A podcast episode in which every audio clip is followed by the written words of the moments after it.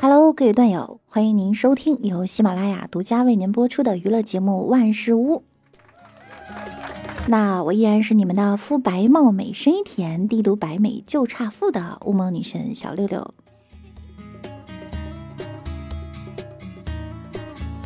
前段时间啊，山东菏泽两名粉丝因脚踹朱之文家大门被拘十日，引发了舆论关注。有媒体去朱之文老家采访，发现虽然采访当天朱之文家门紧锁，但他家门口依旧聚集了众多喜爱他的歌迷。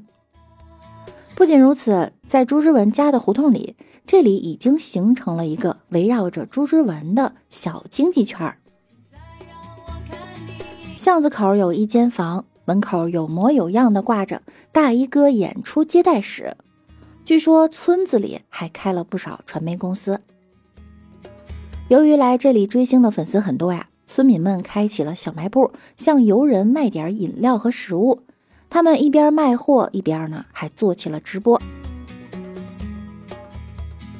还有村民把自己的房子拿出来向游客出租。在采访中，村民都称朱之文是一个大好人，是我们村里的呀财富。财富，换句话说呢，就是摇钱树。天下熙熙，皆为利来；天下攘攘，皆为利往。一个人拉动一个村的旅游业，朱大哥简直是村里的吉祥物啊！既然你们都感谢他，那能把欠他的钱先还了吗？近日，辽宁盘锦辽河油田实验中学初三化学老师徐老师的一段网课视频火了。视频里，徐老师一边手抱着猫，一边给学生讲课。讲到动情处呢，还把小猫咪当成教鞭，给同学们指出黑板上的重点。一边指还一边说：“大家别一直光盯着猫，看看黑板。”生活不易啊，猫猫叹气，让猫猫出镜又不让大家看猫猫，终究啊是个没有地位的工具猫。徐老师说了，上网课时呢，学生们容易困，那天上课时碰巧猫进来了，他就把猫拎了起来，目的是吸引学生的眼球。据说这位徐老师平时风趣幽默，人送外号“霹雳小老头”。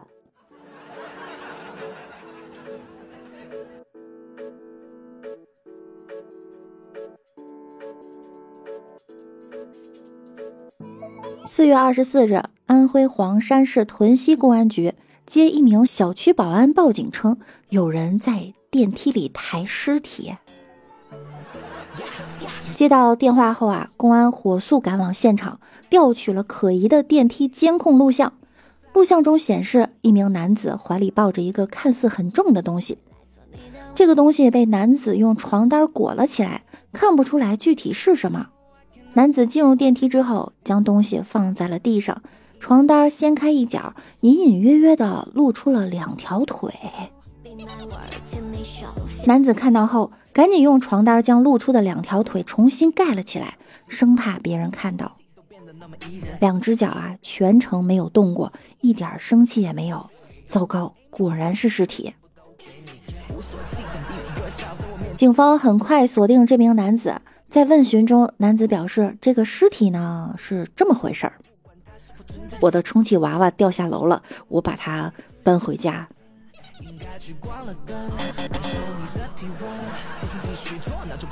原来是老婆掉了，打扰了，打扰了哈！难怪是公主抱呢，看来你跟你老婆感情还挺好的。可是，为什么充气娃娃会掉到楼下呢？莫非？是在阳台。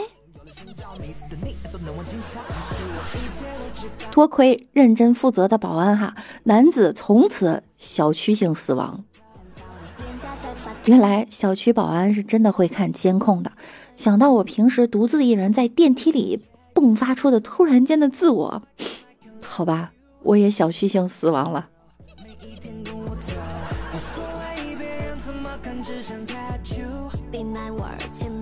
现在到永久前段时间，小米推出了新款手机，四月二十四日，小米集团副总裁长城发了一条关于新手机的推广微博。微博里他是这么描述手机摄像头的：篮球场上欢呼，别人看你得分，我却看见你的裤裆开裂了。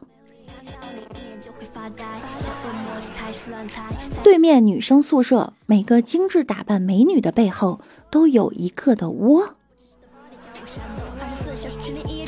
如果裤裆开裂还算正常的话，看到女生宿舍背后的难以描述的窝，请问是什么意思？你是想说你们家的手机主打功能是偷窥吗？至少副总这里哈，注意男女平等了。我们的手机呢，可以帮你看清男神裤裆和女神的宿舍哟。抱歉，我的青春故事里可没有这么猥琐的部分。副总亲自发这种广告，该不会是友商的卧底吧？这让我想起前段时间南宁某地铁口的广告：“小萝莉，你喜欢看书吗？书也喜欢看你。” 能想出这种话当文案，到底内心有多肮脏、多龌龊？低俗就是低俗，别用抖机灵来美化它。哎呀，不是这首歌，唱错了，是不是傻？啊，对对对对，行，好，再来一遍哈。近日有网友爆出，当当的创始人、前 CEO 李国庆带了几个人冲进了当当办公室，抢走了当当的公章和财务章。刚刚李国庆回当当拿公章、财务章，警察都来了。也许马上就要上演老板重夺股权、老板娘被扫地出门的故事了。直接就奔保存的公章的员工们去了，以股东的名义把公章全都带走了。后面还跟着四个大汉，一个在录像，其中啊有一个可能是律师。吃瓜快乐，独家消息。当当员工为我现场转播。爆料人还说呢，李国庆已经被保安关了起来，也叫了警察。接下来会发生什么，谁也不知道。昨天，当当发布声明称，当当网创始人李国庆带着四名大汉闯入当当办公室，抢走了几十枚公章和财务章。对此呢，公司已经报警，并宣布公司的公章、财务章、财务部门章即日作废。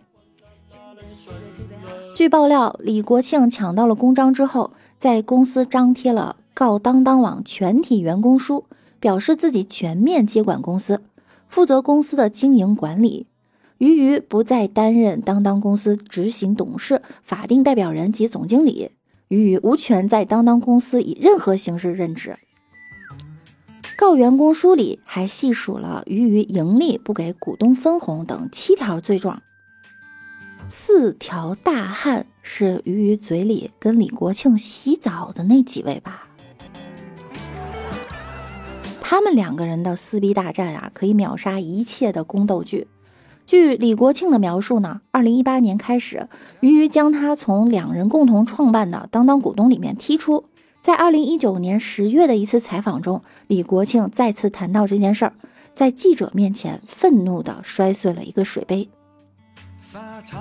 不久后，李国庆在微博和微信为自己的失态道歉，但一直沉默的鱼鱼却在李国庆道歉微信下反击，爆出料相当劲爆。先说李国庆拿走家里一点三亿现金，涉嫌家暴，还和多个同性关系密切。不仅对家里家务不管不顾，对公司不负责任，甚至去洗浴中心还感染了梅毒。看着俩夫妻相互撕互锤，比娱乐圈还要精彩啊！李国庆，你不是说要好好做一个平平无奇的离婚，只分到一点三亿生活费，净身出户的傻白甜吗？这次又上演一出大汉抢章，能不能抢到当当的权利，咱不知道哈。但下一季吐槽大会一定有你的位置。哦，对了，还有一个恐怖故事，其实现在他俩还没离婚呢。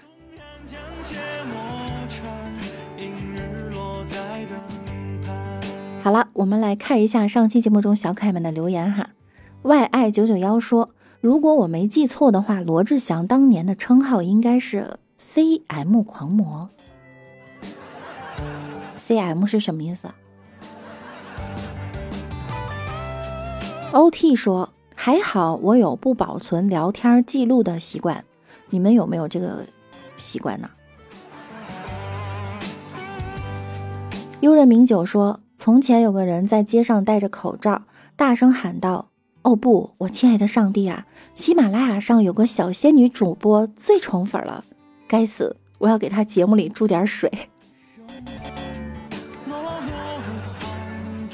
悠人名酒又说：“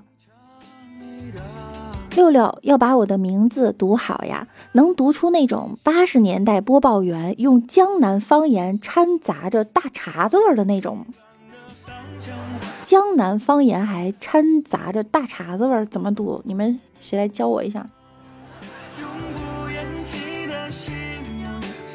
三宫六院宠宠六六说：“我家路由器坏掉了，端口，现在它变成了路由哭。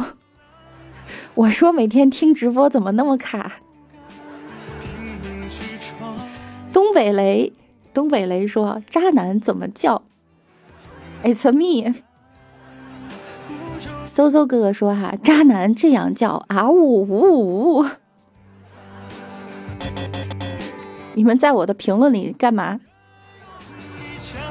六六家的小然然说：“呃，遇事不决，量子力学解释不通，穿越时空，脑洞不够，平行宇宙风格跳跃，虚拟世界不懂配色，赛博朋克画面老土，追求复古不清不楚，致敬克苏鲁。”不懂原因，视频到访。好吧，感谢大家在上期节目中的留言哈，呃，希望大家在本期节目中呢，依然可以多多的评论。那本期节目到这儿就要跟大家说再见啦。每晚九点我也会在喜马拉雅直播的哈，想要更多的了解我，可以来直播间找我一起互动。那我们明天见喽。拜拜。